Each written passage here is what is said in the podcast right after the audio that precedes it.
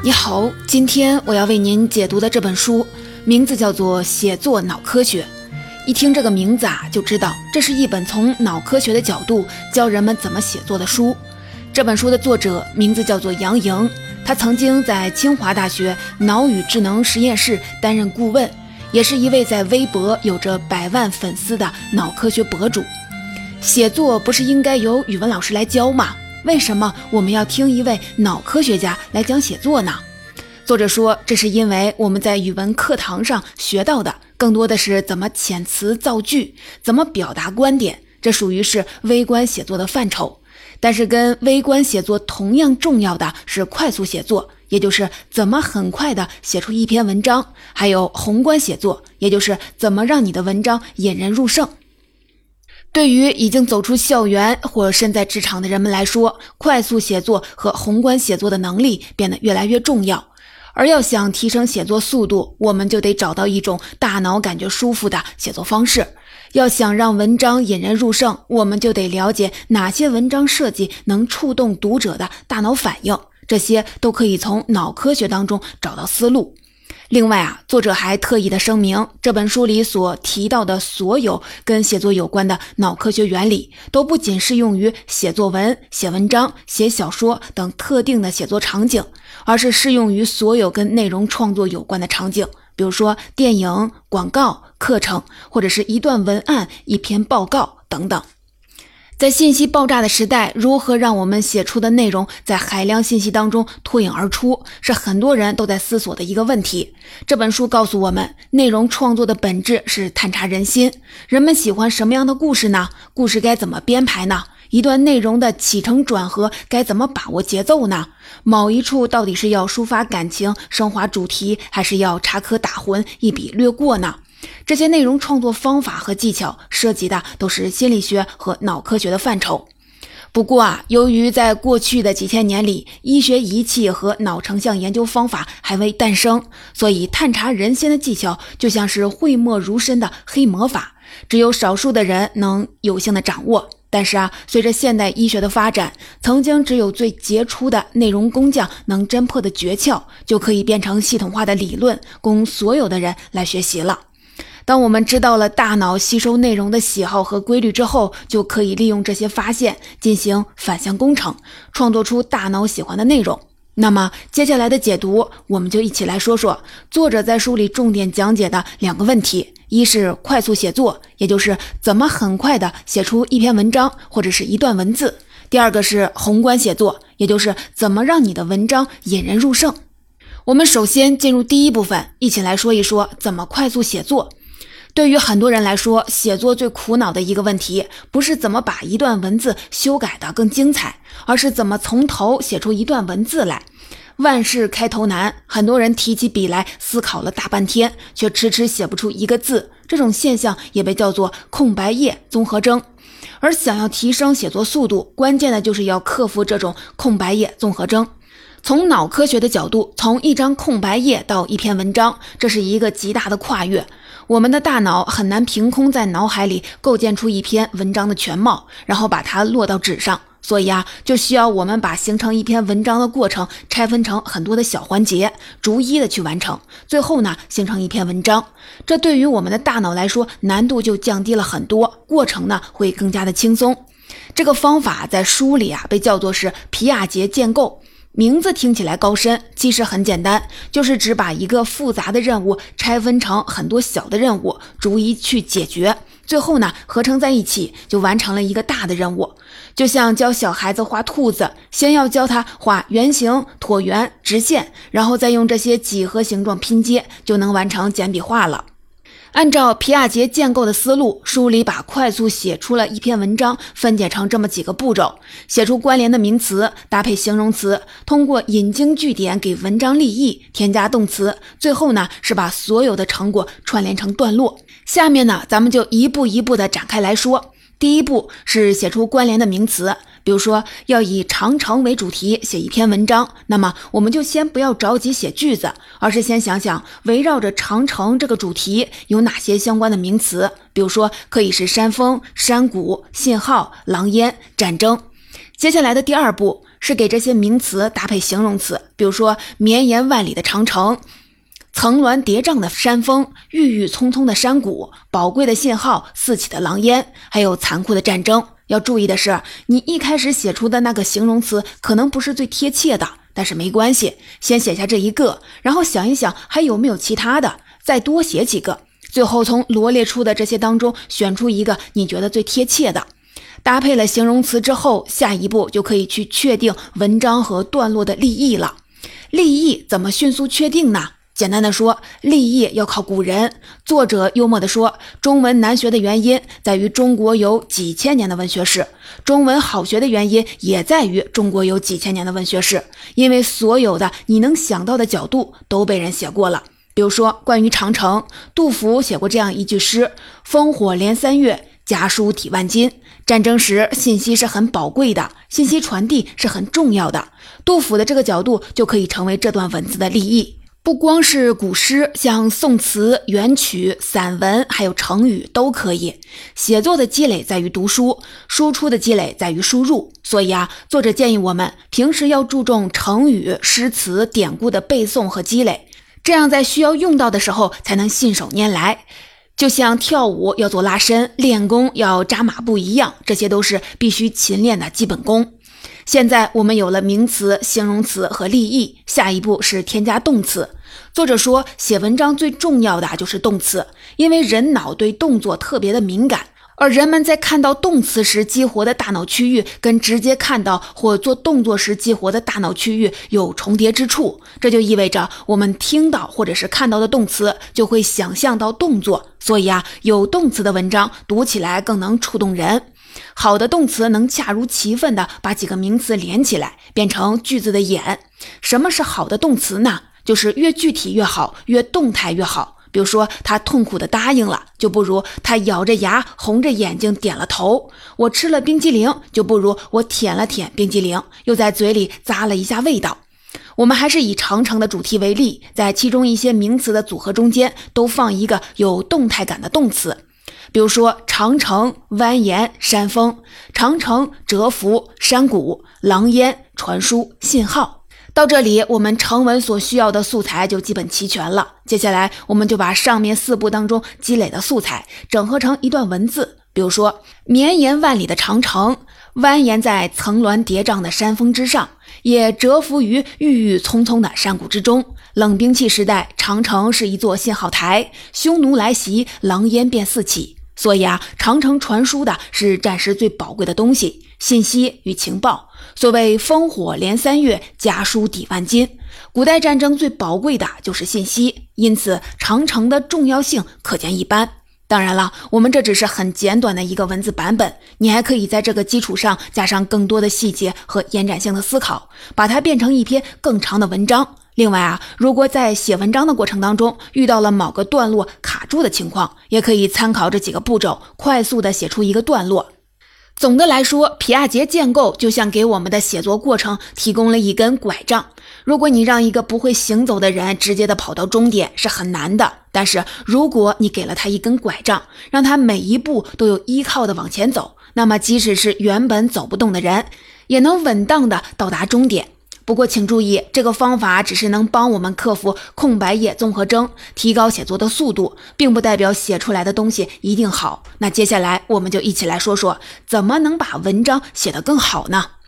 这里对好的定义就是对读者有吸引力，让人啊越读越想读。从这个角度来看，写作就像是下厨，必须要做出食客喜欢的口味，才能吸引他们，让他们越吃越想吃。这件事儿的难点就在于每个人的口味啊都不太一样，有的人爱吃甜食，有的人爱吃肉，还有的人喜欢苦瓜、豆汁或者是香菜。那厨师该怎么做菜呢？方法就是找到大家口味的那个公约数，也就是大多数人会喜欢的味道。而人脑对于文章的品味跟舌尖对于食物的品味是类似的，也就是说，虽然我们因为后天的文化习性和教养的不同，对不同的文章有可能有不同的偏好，但是啊，确实有一些文字和文章结构是所有人类都会喜欢的。那么，要成为优秀的写作者，我们就应该去寻找这些人类共通的品味，而这些共通的品味就来自我们大脑的先天设置。一些特定的文字和架构会触发我们大脑当中的某些生理机制，吸引我们持续的读下去。这本书在讲怎么让文章更吸引人的时候，是以故事写作为例来讲的。这是因为故事本身就是人类大脑特别喜欢的一种接收信息的方式，几乎对所有的人来说都是这样。我们大脑拥有一种其他动物没有的能力，就是我们会幻想，我们会在听别人的故事、别人的命运的时候，把自己带入，这就让故事拥有了强大的吸引力、说服力。所以啊，故事也是这本书里作者最强调的内容类型之一。所以，接下来我们就以故事写作为例，来讲一讲怎么通过内容上的起承转合来触发读者的大脑反应，增强内容的吸引力。其中，脑科学原理不仅在故事写作中适用，在其他类型的内容创作当中也同样的适用。我们先来说起承转合中的起，也就是开头怎么吸引人。从脑科学的角度，作者特别强调了要学会激活读者的肾上腺素。通俗来讲，肾上腺素就是一种能让人支棱起来的生物能量。我们在神经生物学的科普书上经常看见的大脑的战斗或者是逃跑的反应，就是支棱起来的表现。作者说，激活肾上腺素是一个故事吸引人读下去的关键。如果你的故事不能让人支棱起来，就会让人昏昏欲睡。在内容创作中，激活人的肾上腺素，一种常用的方法就是制造危险。比如说，你可能看过一些电影或者是小说，一上来主角就在被黑恶势力的追赶，或者是一上来主角就正在被各路的高手追杀，或者是正在跳悬崖。这些是肉体上的危险，也可以是精神上的危险。比如说，你要去参加一个重要的面试，路上呢遇到了意外，或者是你去找了一个暗恋很久的人表白，却发现另一个人正在手捧着鲜花向他走去。这些开头都会吸引人想看下去。还有啊，在演讲或者是说服的场景当中，如果用“凛冬将至”或者是“危机来临”作为开头，也更能让听众打起精神。虽然有一些文字大师能写出温柔如水的文字，即使没有太支棱的部分，也会吸引人读下去，但那需要有对文笔和人性的精细掌握，并不是新手能做到的事情。作者认为，对于文字上的新手来说，还是最好先学会写爽文，也就是对肾上腺素激活度高、能让人支棱起来的文章。接下来说起承转合中的承，也就是怎么在开头吸引住读者之后，继续的保持他的注意力。这里作者特别强调了代入感的作用，因为人对感同身受的文字特别能够保持注意力。这种代入感很大一部分来自我们大脑当中的镜像神经元。镜像神经元就像是一个把他人的行为映照进我们大脑当中的镜子。比如你弹过的钢琴，那么当你看到别人弹琴的时候，你的大脑中负责弹琴的部分就会被激活。还有你在看屏幕里的人拥抱、吃饭、流泪的时候，也会激活大脑当中类似的经历。总之啊，如果你有过某种行为经验，那么当你再看到关于这种行为的画面，你的大脑就会自动的带入自己类似经历的感受。所以啊，很多人喜欢看吻戏、吃播或者虐心的桥段，因为他们都能给我们带来强烈的感受刺激。我们在写作的过程当中，想要激发对方的镜像神经元，就需要抓住一件事儿的核心体验。比如说，打雪仗的核心体验可能包括放学的快乐、吹到脸上凉丝丝的雪花、砸中别人的成就感，还有雪球碎进衣服里的透心凉。像这些核心感受描述的越细腻，就越能激发读者的代入感。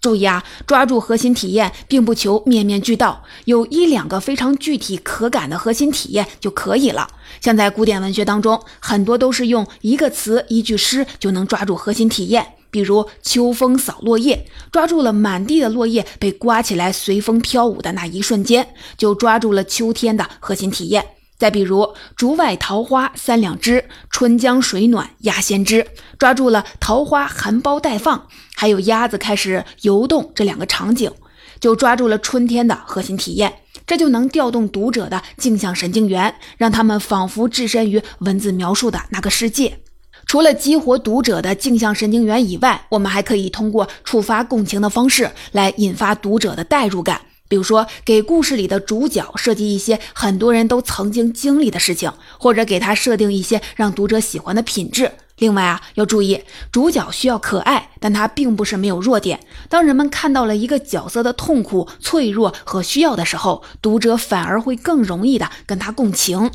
比如说，假设我们看到了一个男孩，瘦瘦弱弱，一副书呆子的模样，戴着个眼镜，穿着格子衬衫，站在玻璃门外，看着心仪的女孩，双手在背后握着一束玫瑰。正当他犹豫着不敢进去的时候，一个高大壮硕的男生突然出现，撞了他一下，但完全没有道歉的意思，直接走了进去，和女孩来了一个拥抱。原来啊，这是女孩的新男朋友。当看到这样的桥段时，我们的心就会悄悄地转向那个书呆子男孩，替他着急，替他惋惜，替他感到委屈。而当读者的心像这样被牵动的时候，故事就开始走向成功了。接下来说起承转合中的转，也就是怎么让故事发展到中间的时候，情节越来越上升，让人越来越激动。这里作者提到了一个方法，叫定时炸弹。比如说，在一些电影里，我们会看到主角在炸弹快要爆炸的最后一刻才逃出来，或者才把炸弹的线给剪断。这样的手法就是定时炸弹，也就是主角在故事中知道自己在某个时间点之前必须完成一件什么大事儿，否则后果啊就会很严重。所以啊，定时炸弹并不一定是真的炸弹，也可以是各种最后期限。比如说，有个男生暗恋了一个女生八年，女生明天就要离开这个城市了，但男生现在还不敢表白。或者在机器人大赛的前一晚，你们队的机器人被人倒了可乐，主板烧了。又或者，一位母亲把婴儿放在了安全座椅里，一边打电话一边开车，而在他看不见的转角，有一辆大货车正急速的驶来。这些定时炸弹之所以能让读者激动起来，是因为他们会激起人类的时间强迫症。意思就是，当最后期限临近的时候，如果故事里的人物还没完成特定的任务，达到期待，我们作为旁观者就会不自觉的焦虑、紧张，被带入故事，也会被吸引着继续阅读，去追踪故事的结尾。接下来来说起承转合中的合，也就是怎么写出一个读者会喜欢的故事结尾呢？作者说，大脑喜欢的是在斗争中取胜的故事结尾。比如说，很多故事的主角跟各方的力量斗争，经过千辛万苦才最终获得了胜利，大脑就喜欢这样的故事。所以啊，让主角做屠龙的骑士，给主角一个挑战，就成了一种很典型的写作技巧。但是啊，在斗争当中取胜，并不仅仅有着一层字面的含义。能达到这类效果的，还有主角在经过一番辛苦之后，学到了新的东西。这对我们的大脑来说，也算是在斗争当中取胜了。比如说，在主人公深陷困境、苦苦挣扎之时，突然找到了一个解决方案。或者是在经历了一番坎坷之后，他突然领悟到了一个重要的道理，心境认知发生了转变，这些也会让大脑感觉到舒畅痛快。这背后的原理就在于，在领悟到新的道理的时候，大脑会释放一种跟学习有关的神经递质，叫 GABA，它会给我们带来一种顿悟的爽感，一种山重水复疑无路，柳暗花明又一村的成就感。刚才我们已经讲了很多方法，教你怎么在故事当中制造这种顿悟感。其实普通的文章也能做到这点，那就是在结尾进行升华，点出这篇文章的意义。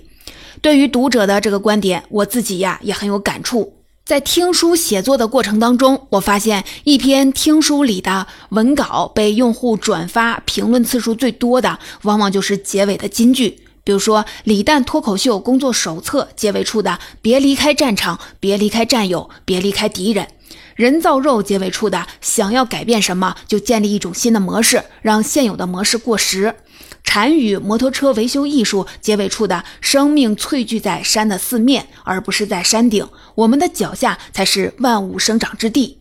在听书评论中，我们经常能看到用户们会复述这些升华全文主题的句子，表达赞同。或者抒发自己的理解，很令人感动。如果说一篇文章是一个被塞得满满当当的食品篮子，那么这些升华的句子就仿佛是篮子的提手，给了读者对整篇文章的掌控感，能握在手心的收获感。当然了，这是一些简单的例子，或许在你的心里有比他们更好的事例，更能打动你的金句或者是升华的方式。不过，总之啊，作者想提醒我们的是，没有升华的结尾，就像是吃牛肉面没加香菜，吃煎饼没有薄脆，吃火烧没有芝麻一样，会让人总觉得少了点什么。而像这样在结尾提炼全文的道理，抛出一句金句，就会给读者带来恍然大悟的满足感。这就是我们生理上的 J A B A 在起作用。总结，以上就是这本写作脑科学里我想跟您分享的重点内容。下面我们一起来总结一下。首先，第一部分我们讲的是怎么快速写作。作者给出的方法叫皮亚杰建构，就是把写文章这样一个复杂的任务分解成五个步骤，逐个的去解决。这五个步骤分别是：写出关联的名词，搭配形容词，通过引经据典给文章立意，添加动词，最后把所有成果串联成文。这个方法既可以用来勾勒一篇文章，也可以用来速成一个段落。第二部分，我们讲的就是怎么让文章引人入胜。我们以故事写作为例，分别讲了怎么从脑科学的角度设计故事的起承转合。我们看到，在开头可以通过危险环境、危险来临来激活读者的肾上腺素；在中间可以通过激活读者的镜像神经元，或者触发读者的共情来增强代入感。随着故事的发展，可以再增加一个定时炸弹来加强读者激动的感觉。最后呢，要通过经过斗争后取胜，在困境中顿悟，或者在结尾处升华等等方式，激发读者的 GABA，让他人有一种舒畅满足的感觉。此外，其实这本书也讲到了微观写作，也就是我们开头提到的语文课堂上经常会教的文章当中具体的词句修辞该怎么写。比如说，从脑科学的角度，想要增强一篇文章的可读性，就要尽可能的把文章中的长句变短句，这能降低人脑的理解难度。另外，书里还结合了《思考快与慢》这本书里的很多观点来讲微观写作。比如说，具体的词比抽象的词更能打动人，给人留下印象。长短句错落的文章会让人像听音乐一样感到舒适。还有类似“饭后百步走，活到九十九”这样押韵的语句，在人们听来会比不押韵的句子更有说服力。另外啊，在这本书的最后，作者还用脑科学原理分析了很多世界名篇为什么能流芳百世，包括《西游记》《木兰辞》《儒林外史》《一千零一夜》，还有李白的诗、白居易的诗，这些内容啊都非常的有趣，欢迎你去阅读原书。文学家爱默生说过：“方法可能有百万种，但原理只有几种。而掌握原理的人，总能成功找到属于自己的方法。”希望这本书里的这些脑科学的原理，能够帮你探索出属于自己的一套写作方法。